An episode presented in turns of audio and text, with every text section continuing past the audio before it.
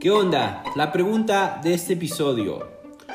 ¿Nosotros influimos a la sociedad o la sociedad determina nuestro comportamiento?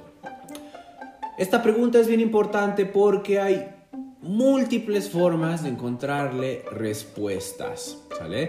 Pero aquí es importante que tú también te pongas como a filosofar, a profundizar en esta pregunta. ¿En qué momento pierdes la individualidad para convertirte en una persona totalmente social? ¿Y en qué momento eres una persona social que no, no, identificas eh, eh, ¿dónde, dónde quedas tú? ¿Sale? Por ejemplo, consumimos a partir de nuestras propias necesidades o consumimos a partir de toda una serie de mensajes y de estimulantes que nos dan los medios de comunicación a través de todos nuestros órganos sensoriales.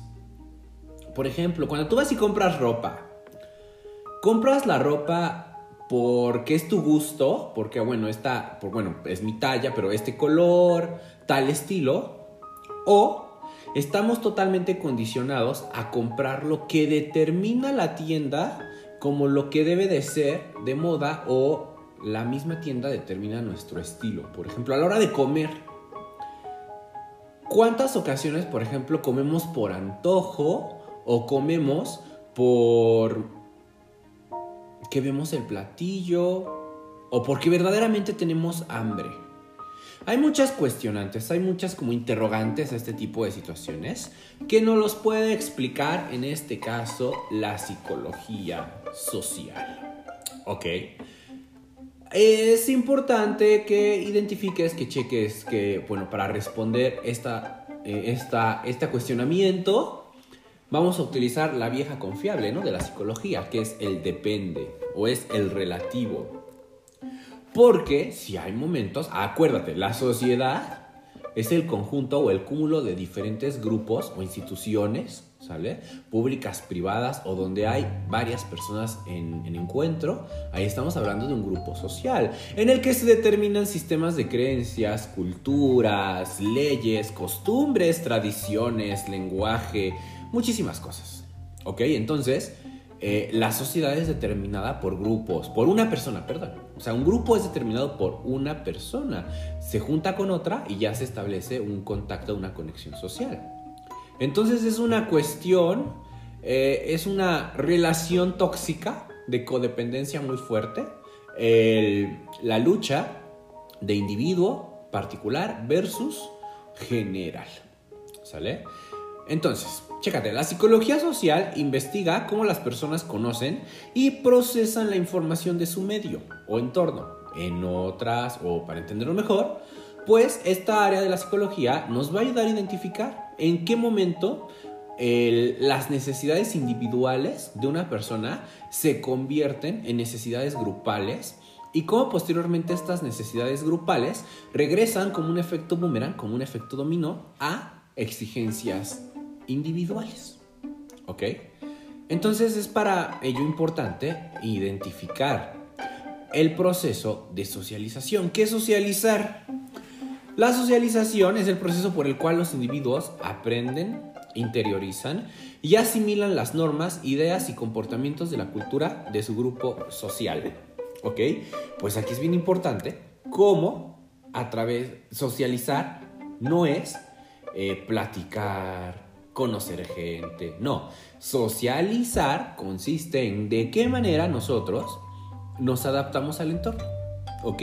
Y de qué manera nosotros vamos entendiendo y comprendiendo este entorno para vivir lo más acorde o lo más cercano a lo que las exigencias nos demandan, ¿sale? Con base, repito, a sistemas de creencias, leyes, cultura, muchas cosas. ¿Ok? Entonces, en este caso, platicar, este, conversar, contar chistes, agradar, caer bien, son habilidades sociales. No es el proceso de socialización como tal. ¿Ok?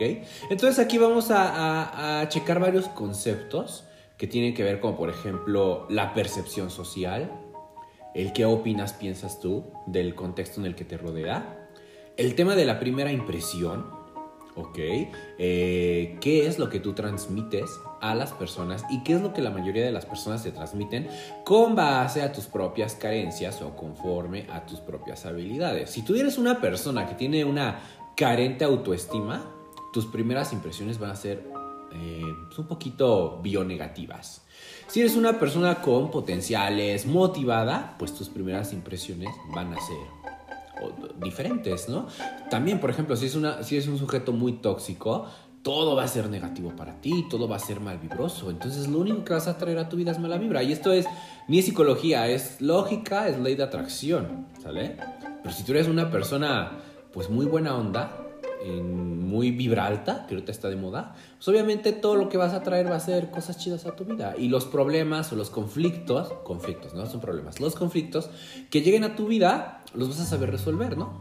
Entonces, ¿qué es lo que determina, por ejemplo, si somos unas personas chidas, negativas, positivas, eh, prejuiciosas, suponemos estereotipos, o si nos dejamos llevar por el que dirán, por nuestra cultura, por los atributos, que hay otros conceptos que vamos a ir checando ya en clase, la cognición social, las categorías, todo ese rollo. Pero hay algo bien importante que es lo que determina una segunda pregunta del millón, ¿sale? ¿Por qué nos comportamos como lo hacemos? Hay que tener en cuenta que si la psicología es la ciencia que estudia el comportamiento humano y los procesos mentales, entonces llevamos como al clímax o al punto medular de esta, de esta ciencia. ¿Por qué? ¿Por qué somos como somos? Ya hemos visto o ya hemos escuchado, leído, conocido a lo largo de estas clases, pues diferentes tópicos, desde los procesos mentales, los procesos cognitivos, eh, personalidad, motivación, emociones, muchas cosas que, que, desencadenan. Pero hay uno, hay uno, hay un tema que es el medular, la actitud. ¿Sale? Actitud con C. Aptitud es habilidad, capacidad. ¿Qué tan apto eres? Actitud. Eso es como que el, punto, eh, la delgada la delgada línea para explicar, ¿sale? En este caso, o el punto cero, mejor dicho, el punto cero, para explicar eh, cualquier cosa. Nuestra actitud. ¿Qué es eso? La actitud es la reacción favorable o desfavorable hacia algo o alguien, o hacia un fenómeno, ¿sale? No me refiero a los ovnis, a los extraterrestres, sino un fenómeno es cualquier hecho o situación que sucede adentro o afuera de ti. Y que puede ser favorable o desfavorable actitud. O sea, de qué manera eh, te vivencias día a día. ¿Ok? Eh, y sobre todo, la actitud depende muchísimo de la experiencia acumulada, de nuestra educación, de también, pues obviamente de las emociones, de nuestra personalidad, de todos los procesos cognitivos, ¿sale? O sea, tú llegas al final de los procesos cognitivos y podemos hablar del tema de la actitud. ¿Cómo funciona? Hay varias teorías que, nos dicen cómo funciona el proceso de la actitud, que es automático, es en fracciones de segundo eh, lo que puede tardar una persona en reaccionar. Hay teorías que nos dicen que primero es la creencia, la emoción, que nos lleva a una acción. Luego hay gente que dice que es primero la emoción, luego la creencia, el pensamiento y luego la acción. Pero aquí vamos a, relacionar esta primera parte, esta primera teoría, que es mi sistema de creencias genera, em, bueno, primero está el sistema de creencias, ¿no? Que es lo que pienso. Con base a mis experiencias previas, a lo que me educaron, yo ya tengo un cierto tipo de pensamiento. Entonces viene la creencia, lo cognitivo, lo que pienso. Luego llega la emoción, que es lo afectivo, y es lo que siento todos los estímulos que me van a llegar, por ejemplo, imagínense que ahorita empezara a temblar. Va a llegar una emoción, probablemente sea miedo o probablemente sea vértigo, ¿vale? Que digas, qué chido está temblando. Entonces esa emoción se va a procesar en nuestra mente porque ya hay ideas previas, ya tenemos todo un antecedente, ¿ok? Y llegamos al punto final, que es la acción, donde ya se expresa nuestra conducta, que es lo que hacemos. Entonces la actitud funciona así. Lo que pienso, lo que siento lo que hago, de cada uno de todos los estímulos que tenemos. ¿Ok? Entonces, es importante que para checar o saber eh, cómo eres o quién eres o por qué eres como eres, entonces, punto número uno, ¿qué, qué estás pensando? Sobre todo, ¿cuáles son tu sistema de creencias? tus códigos morales, cuáles son tus valores, ¿sale? ¿Cuál es tu formación? ¿Cuáles son tus metas? ¿Cuáles son tus convicciones? Vámonos más mafufos, ¿cuál es tu elemento? ¿Ok? Todo lo que piensas de ti. Si tú piensas que eres una persona que no es suficiente, nada te va a ser suficiente, efectivamente, y tu vida va a ser una tragicomedia griega. ¿Ok? Pero si tienes una necesidad de salir, de salir adelante, así nivel Teresa, entonces pues obviamente vas a ser no una mejor persona, puedes acabar en la ambición, todo ese rollo, pero este, es importante identificar, por ejemplo, con la autobiografía, quién eres, quién fuiste, quién eres y quién esperas llegar a ser, sobre tus pensamientos. Para con base a eso, va junto con pegado nuestras emociones, qué es lo que sientes. ¿Verdaderamente te sientes una pésima persona? ¿O solamente lo piensas y ya, pero no lo aceptas? O, u otras personas te lo han hecho sentir. ¿Sale? O, mejor dicho, tú has permitido que otras personas te hagan sentir. ¿Sale? ¿Qué chafa? ¿Qué chafa? ¿Qué chafa? ¿Qué chafa? Cuando nuestra actitud depende de terceras personas. ¿Sale? Pésimo. Aquí la terapia. Entonces, con base a lo que pienso y con lo que siento, se determina lo que hago. Repito, tus pensamientos los vamos a determinar de tu educación y sistema de creencias, lo que sientes con base al tema de la autorregulación y al autoconocimiento en cuanto a, lo que sientes, a lo que vives.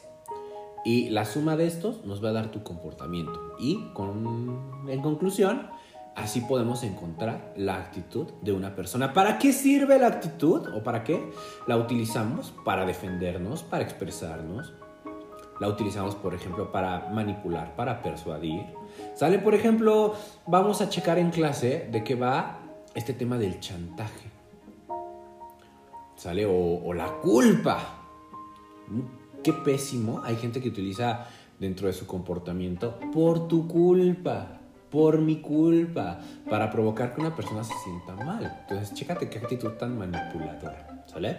La podemos utilizar para adaptarnos esa tendría que ser la principal, este, el principal objetivo, el principal recurso de la actitud, adaptarnos a la sociedad, no hacernos como la sociedad, adaptarnos como a la sociedad eh, poniendo límites, claro, ¿sale? Porque acuérdense que la mejor manera de, de, autoconocerse, hay, lo vamos a ver luego en filosofía, cuál es el rol como de, de la rebeldía, ¿no? Con medida, no de la estupidez, de la rebeldía, pero pues también la actitud la, la utilizamos para conocer a la gente.